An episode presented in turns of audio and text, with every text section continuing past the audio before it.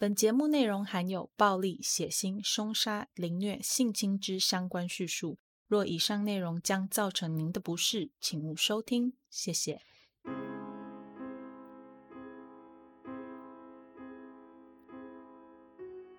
Hello，各位亲爱的 Bonus 们，大家好，欢迎回到 Them 他们的故事，我是 Molly。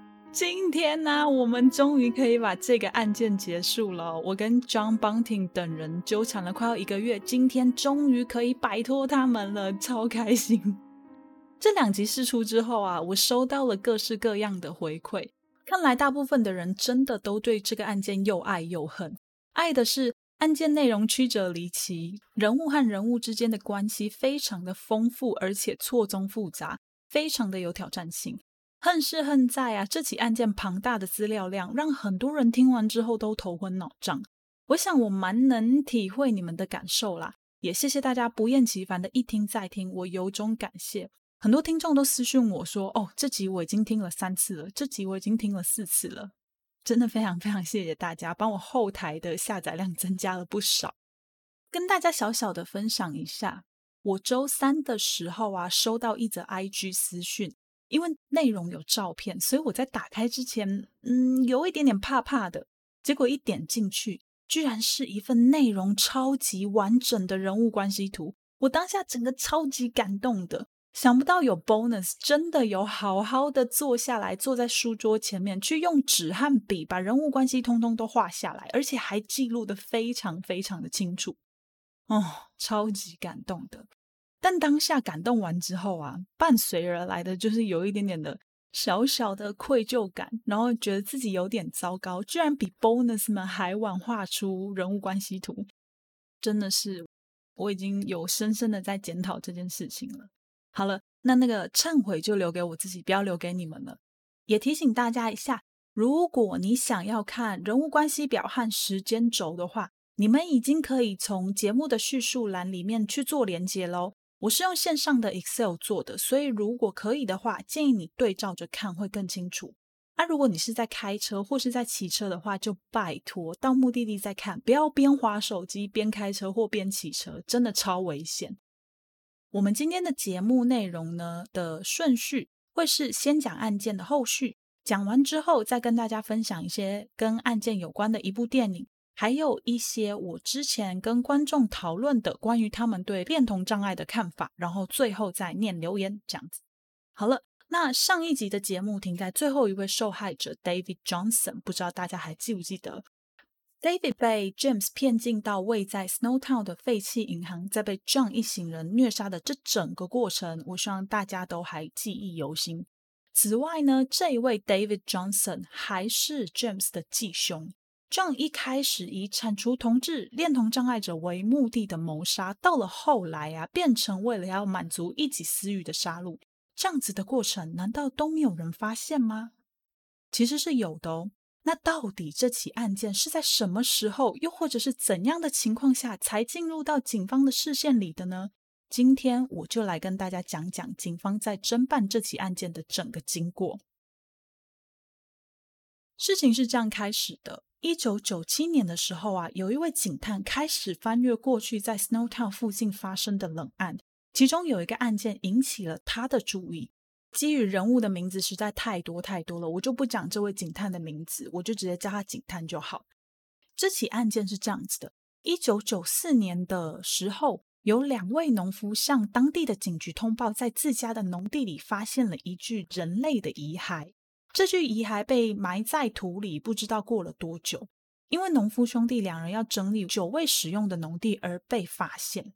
警方当然是立刻赶往现场，但就如之前在背包客杀手案件当中提及到的，澳洲每年行踪成谜的人超过两千人，一时之间警察实在也不知道要怎么找起。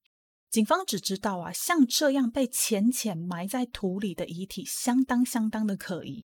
不太可能是因为正常死亡而被家属下葬到土里的，死者有更高的可能性是由于他杀，或者是类似像是肇事逃逸这种情况，才会被处理的如此草率。这具在 Lower Light 被发现的遗骸，在一九九五年的时候，曾经被拿出来和一九九五年由养母通报失踪的 Clinton Tresize 做比对。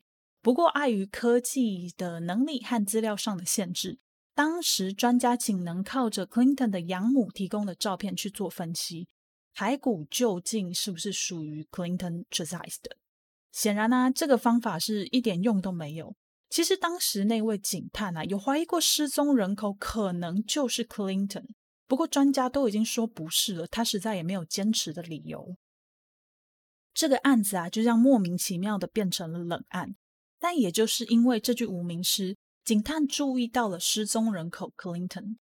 同年一九九七年，警方收到另外一个失踪人口的通报，这个人就是大名鼎鼎的恋童障碍者 Barry Lane。在经过警方一连串的调查之后，发现他们两个人之间有一位共同朋友，叫做 John Bunting。也就是在这个时候，John Bunting 这个名字进入了警方的视线。警方找到了 John。但过程就如同我们上集所说的，John 找了借口，随随便便的就将警察给打发了。既然用问的不能得到什么有利的线索，却还是有人坚持要通报失踪，警方便决定从账户下手。一开始的时候，警方从社服单位和银行得知，Barry 的银行账户还是活跃的。这起失踪案的调查进度就缓慢了下来，因为银行账户是活跃的嘛。警方就认为说，应该是 Barry 自己不想要被人找到，才会都不跟任何人联络。反正银行账户还是有人在用，应该不会有什么太大的人身安全的问题。不知道过了多久啊，前面刚刚提到的那位警探在看这一份卷宗夹的时候，就觉得嗯，好像哪里怪怪的。于是他们便更进一步的要求社会局和银行要提供更详细的资料。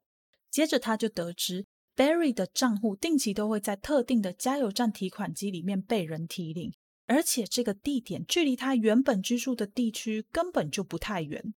那如果是这样，不就代表 Barry 其实还是住在同一个区域吗？既然住在同一个区域，那为什么又要被通报失踪呢？有了这样子的疑惑之后，警探就命令下属在那一个特定的提款机前面加装了一个摄影机。才发现，嗯，来提领的人并不是 Barry Lane，而是他的前伴侣 Robert Wagner。这个时候，时间来到了一九九八年的年底，另外一位失踪者让整件事情开始慢慢的露出了原貌。这位失踪者就是 Elise Beth Hayden，也就是我们之前一直在讲的 Ellie。在走完了基本的调查程序之后啊，警方发现这起案件居然又跟 John 这些人扯上了关系。你说这个区域小小的，大家都互相认识，很正常。但这几起案件都连续和 John 有关，好像呃，硬要说的话也说得过去啦。可是，难道这只是巧合吗？John 的人缘真的有这么广泛吗？当时的警方就和现在的我们一样，都觉得事情好像有一点点蹊跷。加上他们确实也在检查 Ellie 家的时候闻到了奇怪的臭味，于是便把 John 和 Ellie 的老公 Mark 带回到警局做笔录。在做完笔录之后，发现一切听起来都很合理，没有任何的理由可以拘留这些人或者是逮捕他们，所以便让他们离开了。这大概就是在 John 一行人在真正的被逮捕之前，离警察最近的一次。可能是 John 的大限将至啊，这时候警探发现警局里面另外一位警探的手上还有一些失踪案，而这些失踪案的关系人里面也有 John。那其中一位失踪人呢，就是在一九九六年被女儿通报失踪的 Susan Allen。这时候 John 就变得更加可疑啦。他们就开始调查了那个 Mark 失踪的车，就是那一辆我们在上一集有提到过，呃，本来应该是停在家门口的车，忽然不知道为什么原因被移走的。警方认为啊，如果他们可以找到那台车的下落，也许他们就能够知道些什么。从这时候开始，警察便将这一连串的失踪案开始朝向谋杀案去侦办。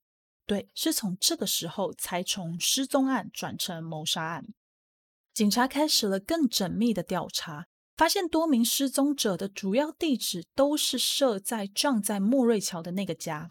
除了 Robert 之外，John 也会使用这些失踪者的提款卡去做提款。在一九九九年二月的时候，警方决定开始要监听 John 的手机和家用电话，同时也更加紧盯着 John 和 Robert 的行踪。也在这个时候啊，他们发现壮除了原本这个在莫瑞桥的家之外，在 Snowtown 还有承租一个地方。不过他们不知道这个地方在哪里，所以一直在等待壮一行人去那个地方的机会。就在一九九九年五月十六日这一天。警方终于等到了这个机会。他们从电话监听得知，John 和 Robert 即将要前往 Snowtown。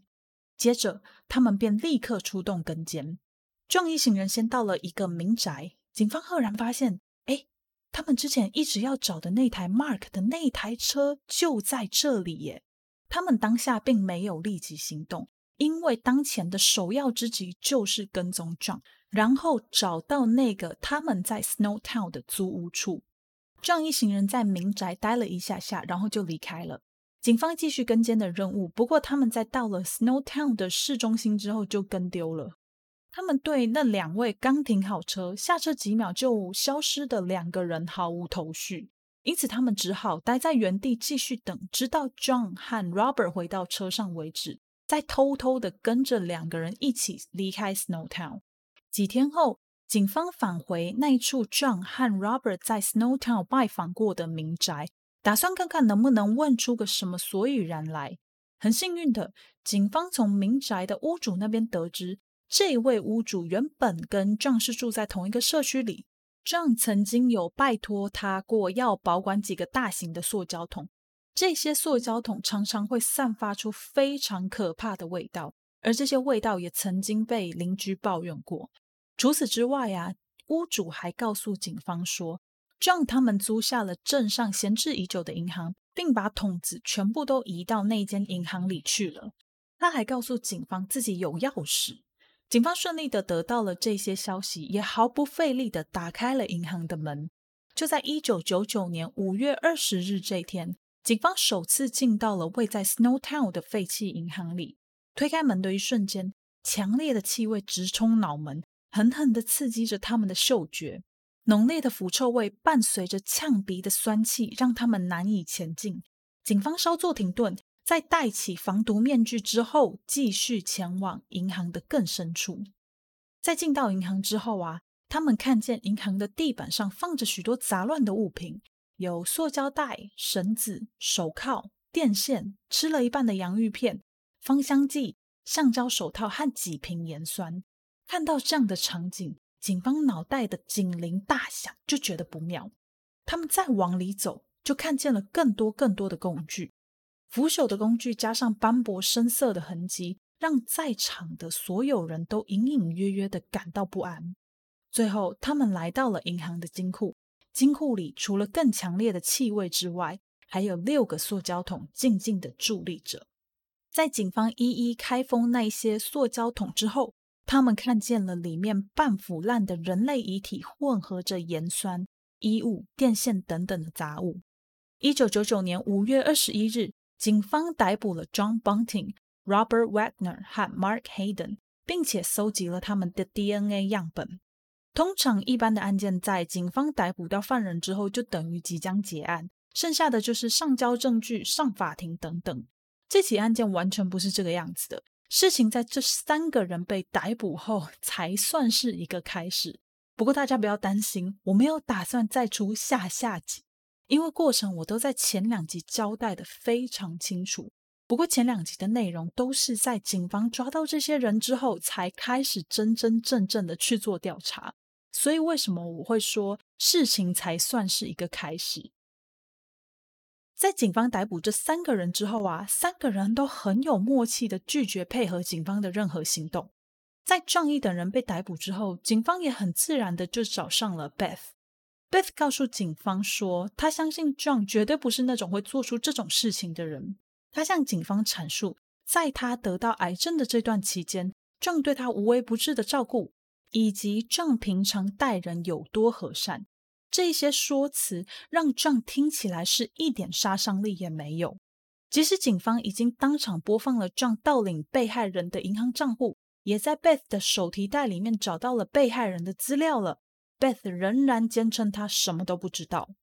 Beth 孱弱的外表看起来楚楚可怜的样子。警方虽然对他不知情这件事情半信半疑，不过没有更多的证据，他们也只能作罢。在警方载着 Beth 回家的路上，Beth 忽然说他要更改证词。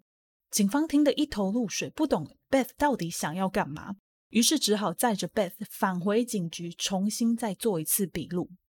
这一次，他毫无保留的将自己曾经盗领被害人银行卡、伪造签名、伪造身份等等的事情全部都告诉了警方。警方不可置信的看着眼前这位看起来病到随时可能会昏倒的人，他们没有立即将 Beth 给逮捕，想说，嗯。这个留着以后可以当污点证人，可以为他们提供更多更详细的案件内容。在 Beth 被问话完之后，没有多久就换 James 啦。James 在得知 John 一行人被逮捕之后，就自己先到了警局，告诉警方说，John 曾经告诉他有两具遗体被埋在水角路的旧家里。后来，警方也的确在两百零三号水角路的后院先后挖出了一堆尸块和一具男性遗体。在这之后没有多久，James 就透过律师向警方表示说，他想要跟警察谈谈认罪协议这件事情，不过被警方拒绝了。警方很快的就再次约谈了 James。James 表示说，警方目前找到的遗体并不是全部，全部总共有十二位被害者。他除了公认自己部分罪行之外，也向警方交代了案件的部分细节，包含 John 一行人如何虐待被害人、盗用被害人证件与录音的事情。他表示，许多资讯都是 John 告诉他的，事实与否他并不清楚。在这场约谈之后，警方逮捕了 James。James 没有太大的反抗。在关押期间，他曾经两度因为压力太大而尝试自杀。James 是整起案件中唯一一个有配合警方调查的人，他高度的配合。不过，可以明显的感觉出来，他对部分的情节还是有所隐瞒。直到后来，他的妈妈 Beth 因为癌症过世之后，他才毫无保留的全盘托出了他所知道的每一个细节。有人说他是要保护妈妈，不要让妈妈伤心。我自己是相信后者啦。毕竟，如果 James 真的想要保护自己的话，那妈妈的死活他是不会管太多的，不会在妈妈过世之后才忽然又承认了自己的罪行。James 在第一次交代犯案的细节，就是刚开始的时候，警方和他一起坐在侦讯室好几个小时，James 就交代出了高达八百多页的对话记录。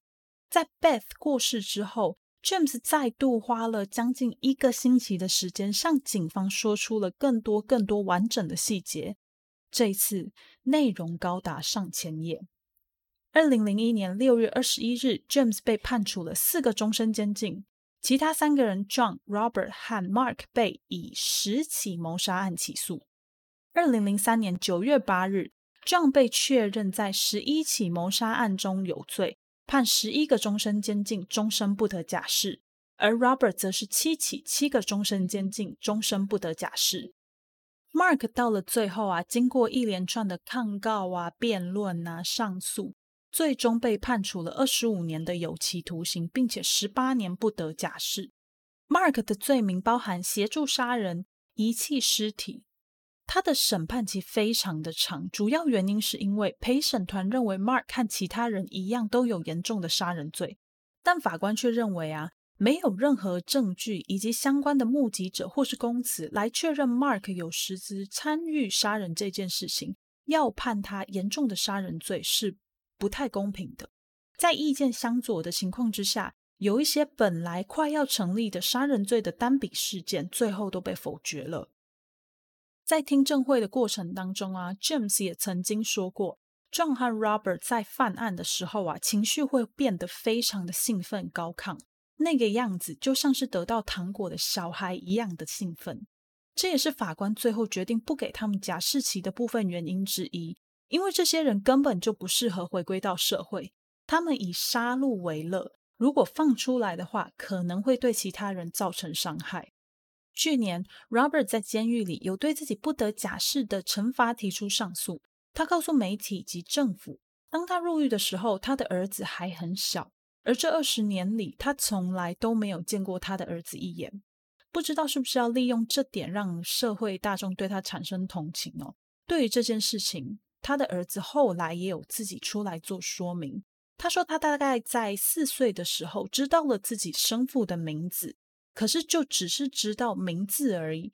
一直到了大概他呃 twin years old，也就是九到十二岁的时候，因为我不知道要怎样翻译这个片语啦，所以我直接念出来让大家听。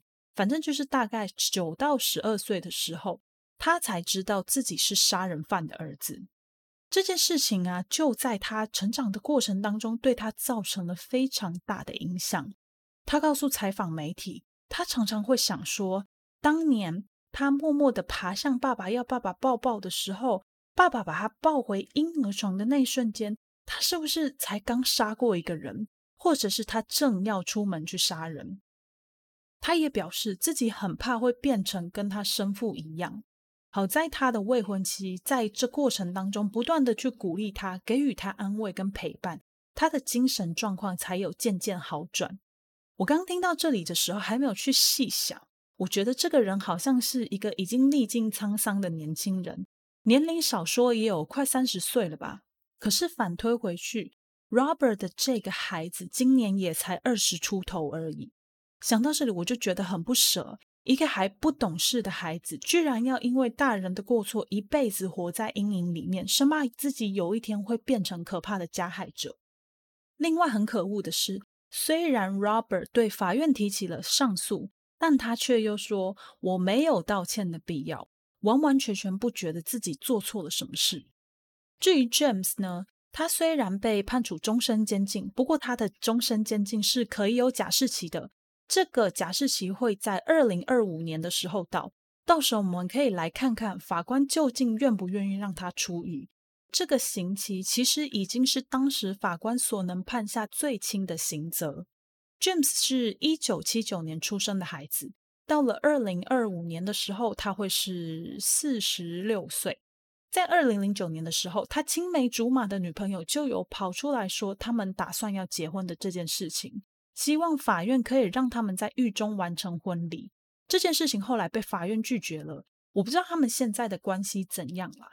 不过，这对青梅竹马，他们在十岁左右就开始交往了，等于是这个女孩看过了 James 最没有自信、最糟糕的样子，参与了他可能人生当中所有的低潮，包含吸毒啊、被家暴啊这些种种，她都参与其中。即使是如此，这个女孩还是愿意在 James 入狱后的几年想要嫁给他。我是觉得他们最后结婚的成功率应该会蛮高的啦，都等了这么久了，应该是很有机会等到二零二五年。再来就是，虽然 James 在犯下第一起案件的时候已经年满在法律上的成年标准，可是因为他的状况很特别，因此澳洲政府特别协助他改名换姓，让他可以使用新的身份。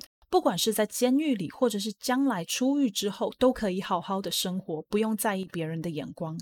也是因为政府的这个举动，让我觉得他们从一开始就有打算要让 James 假释的这个想法。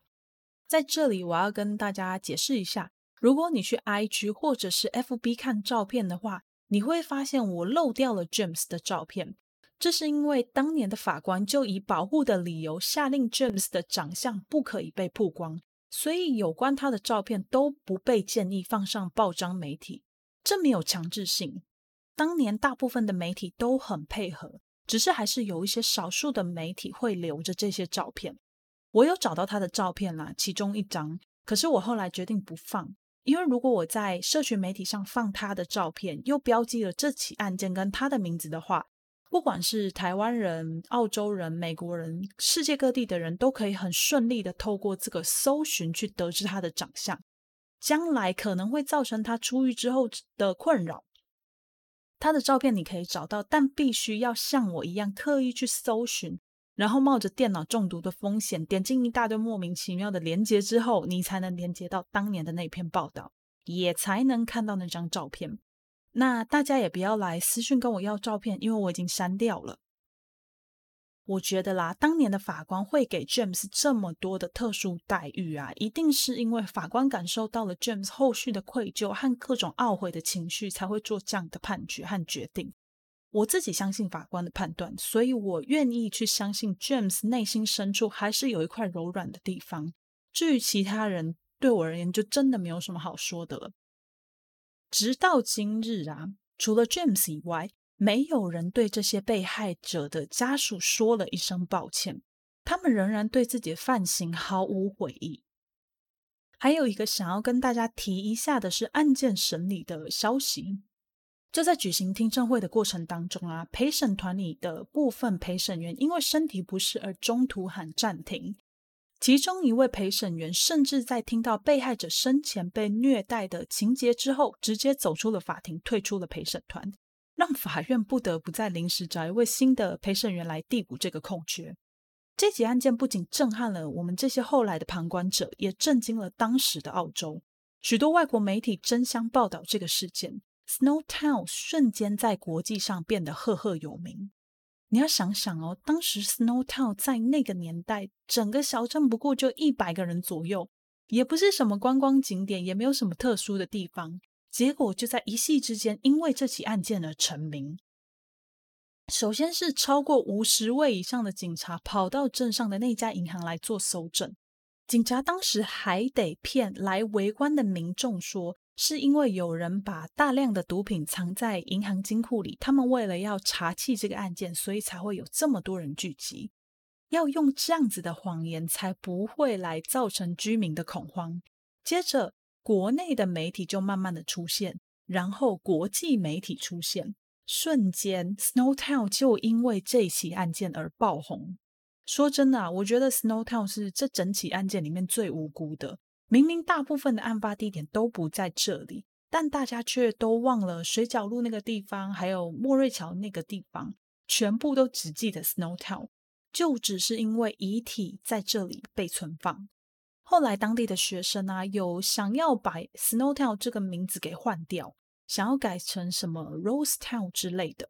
可是因为后来政府的办事效率以及对更名这件事情的不重视，这件事情最后就这样不了了之。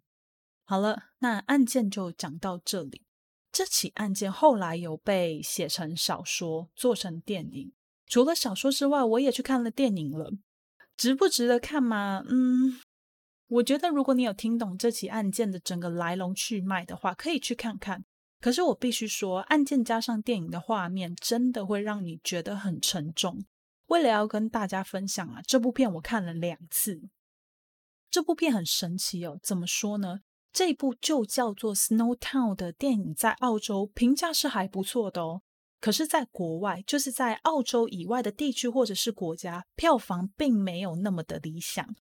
不是不能理解啦，因为这部片基本上就是按照当时案件的时间轴、人物和故事去演的，内容几乎是贴近了事实，包含整个电影里面当初 John 是怎样去虐待被害人、录音等等的内容都是一模一样的。导演也许有去删减一些电影情节，让电影可以在一定的时间内演完，但是其实也算是非常全面的就诠释了这个案件。对于当时的人物背景交代，当然就是没有很清楚。那节目听到这里的人呢，想必也会被这三集里面出现过的这一大堆人物、一大堆奇怪的剧情和事情的因果弄得头昏脑胀。电影在这部分也是有一样的效果，非常的让人困惑。很多的角色出场并没有做一个详细的介绍，甚至你可能连他的名字都不知道，他就领便当了。有些要到了他领完便当、吃完便当之后，你才可以知道说，哦，原来他就是谁谁谁呀。这也是我自己在猜，为什么这部片在国外的票房会那么低的原因。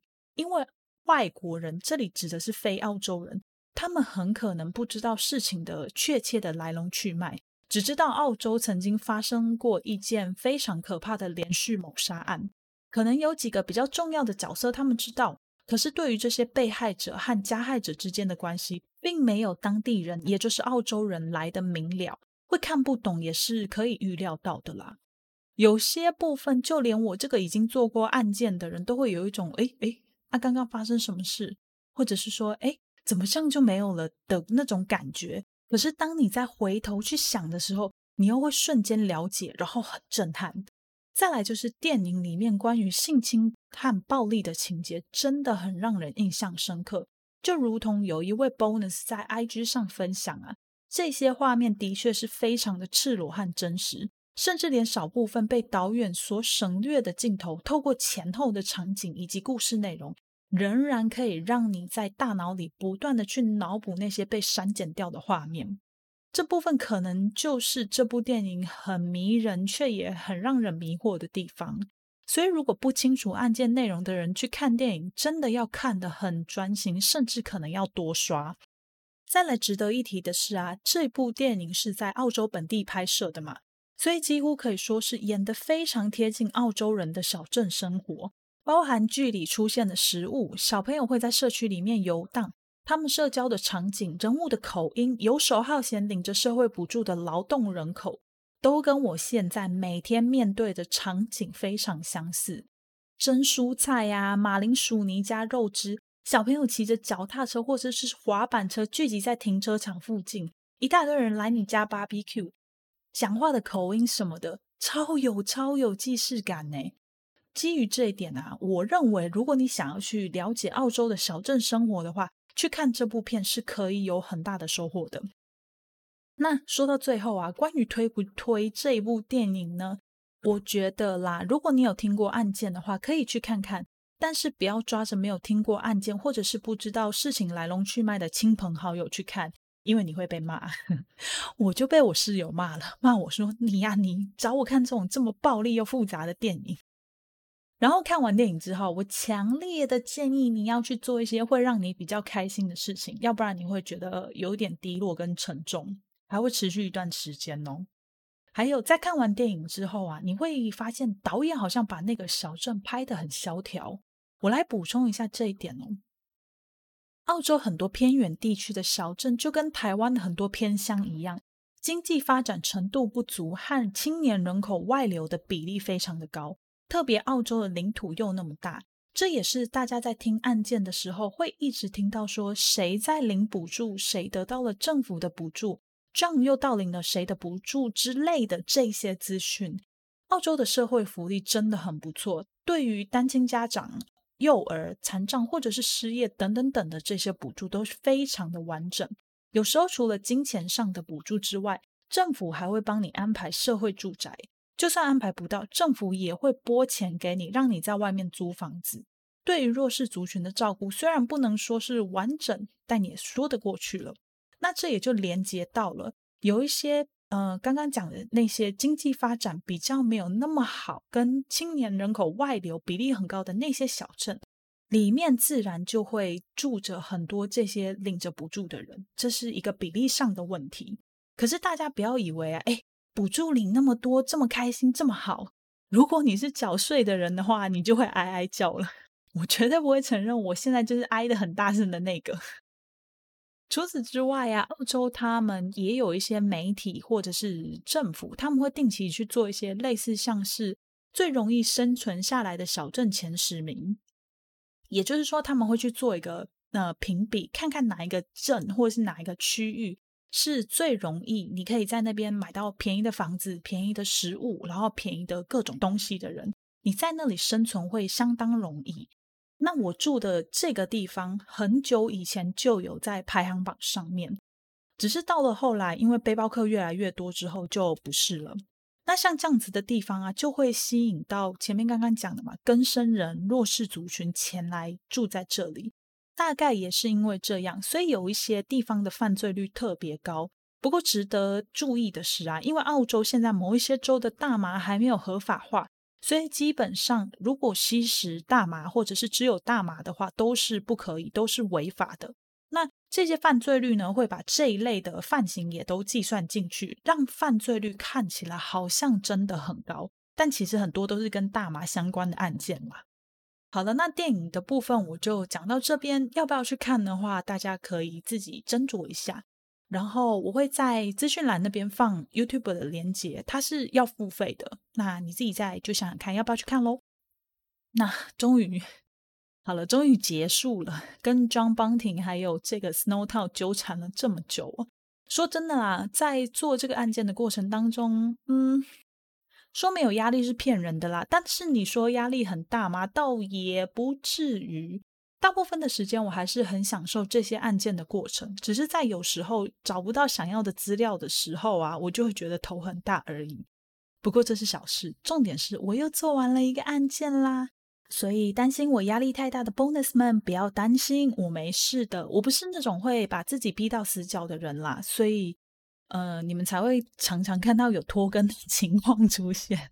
那那说到这里啊，因为有一些 bonus 在鼓励。所以我也决定要来开启小额赞助的功能。从你听到节目的这集开始，除了留言私讯推荐我的节目之外，你也可以用小小的款项来支持我了。我觉得那位 bonus 讲的没有错啦。如果我的目标是全职的 podcaster 的话，或者是希望可以让节目出场更加稳定的话，那我就更应该要接受来自大家的赞助，不要再担心来担心去的。那愿意支持的人就是会愿意支持。所以我就开了赞助，让大家可以自己去拿捏自己的能力就好了。大家可以用信用卡或者是借记卡就能够完成支持我的动作了，没有金额上的限定，大家量力而为就好。可是，可是不要忘记哦，也不要有压力。除了赞助之外，留言私讯和推坑亲朋好友听节目，也是支持我很重要的行动之一。比较要大家注意的是啊，我会在收到款项的下一集节目里，把你的姓氏或是昵称给念出来。我不会念全名啦，我可能就念一半，什么林先生啊、李小姐之类的。所以如果你只是想要默默支持的人，就跟留言一样，私讯我说不想要被念到就好。如果你赞助完之后有话想要跟我说，例如跟我说想要赞助我的原因，或者是其他什么话的话。通通可以透过 IGFB 或者是 Linker Tree 里面的留言区跟我说哦。好了，这样打自己的广告打太大了，我赶快来跟大家分享一下最近很多 bonus 来跟我讨论的一些问题。在上一次讨论完恋童障碍之后啊，就有蛮多听众来跟我讨论有关恋童障碍的内容，其中就有提到恋童倾向，并不像我们原本以为的那么罕见。有心理学家曾经在芬兰、德国和挪威等等的欧洲国家里面去做一个统计，标题是“对儿童有过任何性幻想，或者是曾经和儿童发生过性关系这样子的人，大概占了他们抽样里面的一趴到五趴。”讲这个只是想要跟大家说，有恋童倾向的人，可能比我们想象中的要多很多。因为我们还要扣掉那些，嗯，因为道德枷锁而不敢去承认的人啦，也要注意啊。这项统计做的是倾向，我刚刚一直强调倾向，不是障碍。如果是恋童障碍的话，我们之前也有在节目里面提到，怀疑自己有恋童障碍的人，可以先检视、思考一下自己的情况，包含你的年龄是否已经年满十六岁，并且对未满十三岁孩童的性冲动和性幻想有强烈的渴望。这个渴望还持续长达了六个月以上，而且而且，你有因为这些性幻想而采取行动，或者是为了这件事情感到羞耻、痛苦和困扰，来进而影响到你的工作和生活的，这样才符合所谓的恋童障碍。之所以会叫做障碍，就是因为它已经影响到你，让你没有办法去正常的去做你的事情了，所以才会叫障碍嘛。如果你可以分辨清楚什么是幻想，什么是现实，这些偶尔的幻想没有造成你的困扰，那你就真的没事了。不要因为听了节目之后就开始怀疑自己，说：“嗯，我是不是有问题？”那种感觉就跟我小时候去看那个日本恐怖医学病理的那种节目的表现一样，看完之后都觉得自己好像身体哪里怪怪，哪里痛痛的。没有，我们很健康，那你也是哦。如果你们没有被困扰的话，那就是健康，不要怀疑，也不要觉得有罪恶感，因为你没有伤害任何人。那除了恋童倾向之外，也有很多人跑来问我说：“那到底恋童障碍是先天还是后天？”呃，我有找到一些资料，我有找到一些资料。不过在我分享我找到的资料之前，我要先再一次的跟大家郑重说明说。我不是心理相关的研究人员，我没有任何的临床经验或者是任何的研究结果，所有的资讯都是来自一些网络和书籍，所以如果你发现我有胡言乱语的话，拜托跟我说。我们有几位 bonus 是专业的从业人员，所以拜托你们，如果我有讲错的话，一定要跟我说，不要让我继续误导其他 bonus 们。关于恋童障碍到底是先天还是后天的这个诶问题呢？我查到两派说法，一派当然就是传统派的说法啦，他们的说法是绝对不是先天。这一派的学者认为啊，之所以会导致恋童障碍，很多是因为药物滥用，或者是因为在小的时候有被人侵犯过，这样的人就有可能在后来的人生里面发展出恋童障碍。此外，某一些精神疾病，例如反社会人格障碍的患者中，有恋童障碍的比例也会比一般人来的高许多。这一点我不太意外啦。那另外一派呢，就是先天派啦。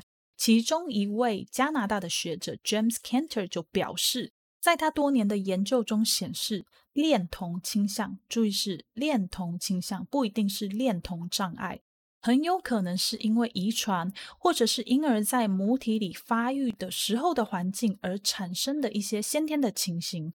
这些人的大脑和一般人的大脑的确有不同的地方，但实际状况究竟是如何，都还在研究当中。如果你有最新的资讯，也非常欢迎提供给我。那有许多心理学家和社会学家都慢慢的开始重视到这件事情的严重性，也很努力的想要找到背后的成因，来帮助这些被恋童所困扰的人，来减少他们的罪恶感，并降低犯罪率。综合来自 bonus 们对恋童的讨论，还有我自己的想法，我是觉得啦，你有怎样的性癖好都不重要，那是你自己的事情。重要的是啊，不要去伤害别人，这才是最重要的。如果你有一些嗯困扰的话，那强烈的建议你一定要找相关的专业人员，他们才是可以帮助你的人。然后除了恋童的议题之外啊，我们当中也有一些 bonus 对我的一些想法很好奇，就是我对同志的看法。我必须要很诚实的跟大家说，我生长在一个比较传统的家庭里面。基本上家庭里的长辈都蛮重男轻女的，不过我很幸运啦，因为家族里面只有我一个女生，其他的都是什么堂哥堂弟这种的。哦，对，还有我弟啦，所以我在成长的过程当中才没有被忽略，甚至可以说是有一点点被重视，这真的超幸运的。那你听到我这样说，大概就可以猜到原生家庭里带给我的观念和立场是什么了。对，就是歧视。哎，等等，先不要关掉节目，听我继续说下去。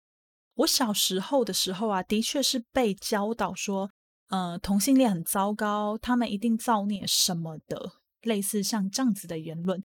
虽然说我的长辈他们没有到像 John Bunting 一样，就是会开什么批斗大会一样的仇视这些同性恋者，但是只要新闻或者是街坊邻居有发生类似的情形，他们就会开始批评。不过很有趣的是啊，我国小的第一个好朋友其实就是一个女同志。这时时候家里的人知道了，就会乖乖的闭嘴了，就不会再跟我讲同志不好这一件事情。虽然有时候还是会念一下，说嗯，不要跟他太好之类的。关于他的经历，我就不多加阐述，我来讲讲我自己的感受好了。基本上这个女生很有个性，我也很喜欢她，朋友之间的那种喜欢。在后来的成长过程当中，我也认识了很多像他一样的同志朋友。说真的啦，这些人跟我们真的没有差别，个性好的、个性不好的、成绩优异的、班上倒数的，通通都有。但是当他们表现不佳的时候，就会被冠上一个特定的 slogan，就像是“哦，一定是同性恋才会这么烂”。但当我第一次听到这样的言论的时候，我超生气的，因为讲这句话的人自己也不是一个什么很优秀、很善良的人。也很幸运的，在我成长的过程当中，有遇到这些同志朋友，让我知道每一个人都值得被爱，值得被保护。我记得我在学生时期打工的一个主管就是一位女同志，后来有听，就是她在阐述自己的成长经历是怎样被家人歧视、被压迫，甚至是当有一次在她要进行一个比较大的手术的时候。没有人可以帮他签名，因为他唯一的伴侣不是他的合法配偶，所以不能签字。我整个心超纠结的。也是因为这样啦。后来同志婚姻在台湾通过之后，我超开心的，因为他们的基本权益得到了保障。虽然法律方面还是不够的全面，不过我们可以期待将来同志朋友们的权益会越来越进步。大家现在已经二零二零年了，在这么讲究人权跟平等时代，如果你还对同志抱有歧见的话，是不是可以请你先放下你对他们的成见，回归到他们原本的样子，去看看他们善良美好的一面？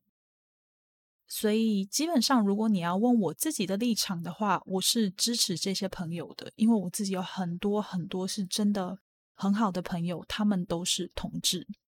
以上对于同志的讨论和我的个人意见，想要献给一位在现实世界当中认识我，并且除了室友之外，唯一一个知道我有在做 podcast 的同志朋友，我想跟你说，哎，H 小姐，你很久没打给我了。赶快打给我，我知道你应该有很多话想要跟我说，不管有没有都打给我。如果你有听到节目的话，好了，那个小小的告白就到这边。如果大家有想要再针对一些案件的内容做讨论，就自己私讯我喽。好了，那我们接下来进留言吧。首先，我们从 Apple Podcast 开始，第一位是十二月三号的阿拉拉令，应该是这样念啦。呃，标题是文本不错，五颗星。内容是 EP 十的 Streetwise 好难翻哦，类似像是街头生活智慧，不是书本上学得到的东西哦。我知道他来回复我上次在呃节目中问大家的问题。对啊，其实因为很多英文单词他们会很难翻的原因，是因为背后的价值观的关系，它会比较像一个概念，就像中文的里面也有很多单词是我们没有办法翻译成英文一样。这是有时候我在读英文资料的时候会遇到的问题，因为有时候查字典啊，你查到的内容它会给你一个很类似的单字，可是它给的那个解释，你衔接了上下文之后，你会发现，嗯，好像有点怪怪的，就是会有这样子的问题，这很烦哦。但是没办法，语言就是这样子。可是也正是因为这样子，学习语言才会变得很有趣，不是吗？好啦，那就谢谢阿拉拉令他来特地来回复我们 Streetwise 的中文是什么，就是类似像是街头生活智慧，不是书本上学得到的东西，大家可以稍微记一下。好，下一则留言是十二月四号，昵称是脑袋打结到不行，标题是希望前言可以不要那么长，五星。内容是可以赶快切入主题，但声音我真的很喜欢，我会继续收听的。现在的前言还会很长吗？呃，我在之前的网友留言之后啊，我就有把前言的时间做调整，所以应该是从 EP 十一开始，这个问题就应该有改善很多。我都有尽量控制在五分钟之内。那不知道这样子的前言长度是不是还是会太长呢？希望对你来说不会哦。那你再看看怎样？如果你觉得还是太长的话，再留言给我一次。那也很谢谢你，就是喜欢我的节目，我会继续做好节目让大家听的。好，下一则留言是十二月七号的陈宁，你的名字逼我去查了一下字典，这是本名吗？好像言情小说主角的名字哦，还蛮好听的。那标题是很喜欢，五星。内容是内容很精彩，案件讲述的很详细，很喜欢。好，谢谢陈琳你的喜欢，我会继续努力的。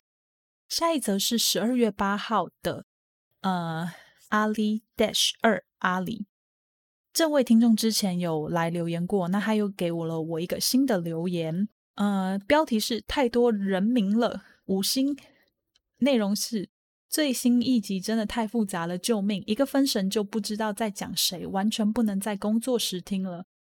哦，抱歉抱歉，我知道这三集真的很复杂啦。关于 Snow Town 的这个案子，我刚开始做这个案件的时候，其实没有想太多，就想说重要的人物一定要介绍到，那不重要的就尽量就不讲名字了。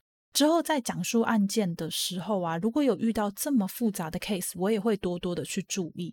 那就谢谢你的提醒，我会好好的改进跟检讨的，谢谢。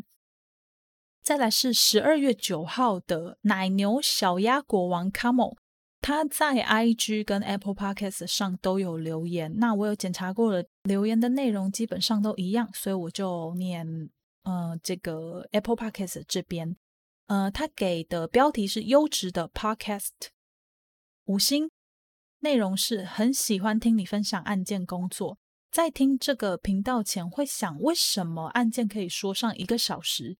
听太多 YouTube 上的快速案件分享，听了之后发现，在这个小时里讲的都是满满的细节，让我对这些案件背后的故事有更深的了解和更多不同的观点。这是我第一次留言 Podcast，会一直支持这个频道。谢谢你的努力，加油！耶，谢谢卡姆。呃，说真的啦，我每次在做这些案件的时候，都会想说，嗯，我一定要这么坚持的讲这么多细节吗？可不可以不要这么细节控？可是后来又想到说，如果大家不能在 Podcast 上听到这些细节的话，那就去看 YouTube 就好了啊！听什么 Podcast 呢？所以就又乖乖的坐回到电脑前面，开始继续读资料。另外啊，我会讲到这么细的原因啊，主要也是因为我觉得很多东西，如果我们只看表面，就很不客观。知道背景和细节，才能够看得更全面，用更客观的角度去解读这些案件。那这也就是大概我每次都会讲这么久、这么细节的原因。那希望大家都可以接受哦。也谢谢康莫的留言，那我会继续努力的，以后都还是会有很多细节可以听哦。好，谢谢你的留言。好，再接下来是十二月九号的 LSE Neil，标题是听着上班时间很快就过了，五星，内容是很喜欢你的声音，内容很仔细，节奏也处理的很好，不会听得很无趣，加油！希望往后上班都有你的声音陪伴度过时间。耶，谢谢你哦，谢谢你有看到节目在内容上的优点哦。呃，也希望我的声音没有就是太平淡，让你想睡觉。以后我会继续努力做节目的，谢谢你啦。再来是十二月十号，呃，我自己觉得他应该就是叫 Freda 啦，因为他的那个昵称是一个乱数，但我还是把它念出来，叫五一 QQBAE。标题是我是 Freda，那个打了很多 A 就要念长一点，呃，五星内容是那时候听到某一集的主角侄女跟我名字一样，马上吓到，哈哈哈哈。呃，这这个你应该是讲那个呃 Lucas 那一集，他 Tool 的侄女也是叫 Freda。那上课都跟同学一起戴着耳机，边听边做自己的事，有时候会听到犯罪过程，太恶心，还会一起骂主角。希望一个礼拜可以出三集，哈哈哈！不到一个礼拜，已经快要全部听完了。哎，你上课听这样行吗？上课听会不会？我不知道你是哪一个阶层的学生，就是你是高中生还是大学生哦？呃，但不管不管不管怎样啦，就是上课听这样可以吗？你是念什么科系的？还可以跟同学一起骂主角，真的真的是。那一个礼拜出三集的话，嗯，如果有一天我成为一个全职的 podcaster，这件事情是有机会达成的，因为等于就是我周一到周日我都会在写稿跟录制嘛，那出三集就非常有可能，所以希望以后有这个机会可以变成全职的 podcaster，那也要麻烦你多多帮我推坑你的亲朋好友喽。好啦，那就谢谢 Freda 的留言。哦，对，然后我想要跟大家说啊，就是因为大家知道外国人的英文名字其实没有像我们中文一样那么丰富，所以你如果在节目上面会去听到一些跟你名字一样的犯罪者啊，不要觉得想要换名字或者什么，这就是对他们来说很正常的，所以不要吓到哦。好啦，那谢谢 Freda 的留言。接下来，呃，Apple Podcast 的留言就结束了，我们进到 IG 的留言。好，IG 的部分，在过去的两周里面，我收到了三则留言。首先是十二月一号的 Maggie，Lights Out 之后发现你的节目好喜欢，谢谢你陪我一起上班。PS，你的声音跟 Lights Out 小宇宙有像也都很好听。哎，你说你从 Lights Out 那边发现我的节目，是从万圣节的那个系列吗？还是是平台推荐呢？你再留言跟我说一下。我自己是。还蛮感谢 Dylan 跟小宇宙他们做了万圣节的串联活动，让我的节目有机会可以被很多人看见了，真的非常非常感谢。然后我的声音跟 Lights Out 的小宇宙有像吗？嗯，我自己在听的时候是还好啦。然后我觉得嗯也不要像比较好，因为小宇宙跟 Dylan 在我心目中有一个非常好的形象。我很喜欢他们的节目，他们的你去听的时候，你就会发现他们的用字啊、词汇都非常非常的优雅，然后两个人讨论起来也非常的有默契，所以我真的很喜欢他们的节目。大家有空可以去听听看哦。我之前被 bonus 骂，我就是说你怎么可以一直在你自己的节目上去推荐别人的节目呢？你应该要多多推荐自己的节目啊。嗯，我觉得这位 bonus 很可爱哦。我知道他是为我好啦，可是我就觉得，嗯，人家的节目好，我就想要推荐。我就喜欢去推荐我自己也喜欢的东西。那我会推荐的话，表示我真的很认同。我不会去推荐一个我不喜欢的东西，好不好？那所以，如果大家常常有在我的节目上听到我去推荐一些书啊，或者是 podcast 的话，大家真的都可以去看一看，因为那真的是我很喜欢的，我才会在节目上有提到这样子。那也谢谢 Maggie 的留言，谢谢你的赞美。好，下一则是十二月一号，是住在雪梨的 Jane。Hello，很喜欢你的节目哦，因为万圣节熄灯之后的串联活动才认识你的节目，觉得你很用心。而且我们家现在住在雪梨，不是打工度假，我是家庭主妇。你会说一家澳洲的真实犯罪故事，就让我感到地理位置很有亲切感。希望加油努力，别给自己太大的压力哦，才能做出好节目哦。嗯，谢谢谢俊的留言，就是谢谢你喜欢节目。你看，你看，我就说吧，很多人真的是因为万圣节的那个串联活动才认识我的，就觉得好好开心，好开心。那我有跟俊稍微聊了一下，我们那时候有讨论到房价，就是他有跟我讲说，在雪梨的房价其实蛮高的。之前就有听到我说什么悬赏金可以买房子或付头期款这这一类的言论，让他觉得哇，哪有那么容易呀？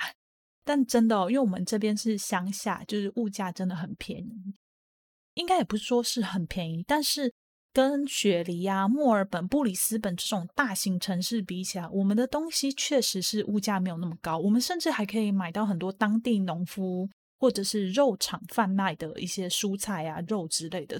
加上有时候我的主管会送菜给我，因为他自己很喜欢种菜，所以其实在这边的生活可能跟城市蛮不一样的。那我们这边的房子真的差不多。房价真的大概都是落在二十万澳币到四十万澳币之间，四十万澳币可以买到那种非常金碧辉煌的房子。那所以大家要注意一下，我讲到的如果是物价的部分的话，基本上都是在小镇上面的物价，就是我现在住的这个小镇，然后。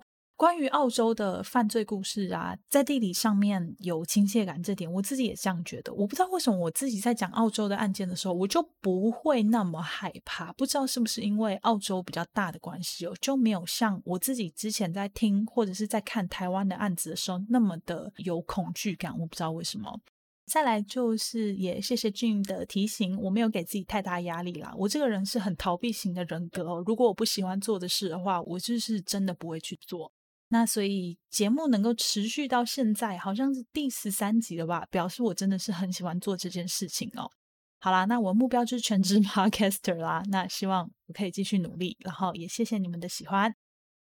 好，再接下来是十二月十号的 Jane，这个是 Jane，嗯，内容是超喜欢你的 podcast，工作都要偷听，你的内容很丰富，很有内容，你做的很棒了，要好好休息，别太累哦，加油加油！哦，谢谢 Jane。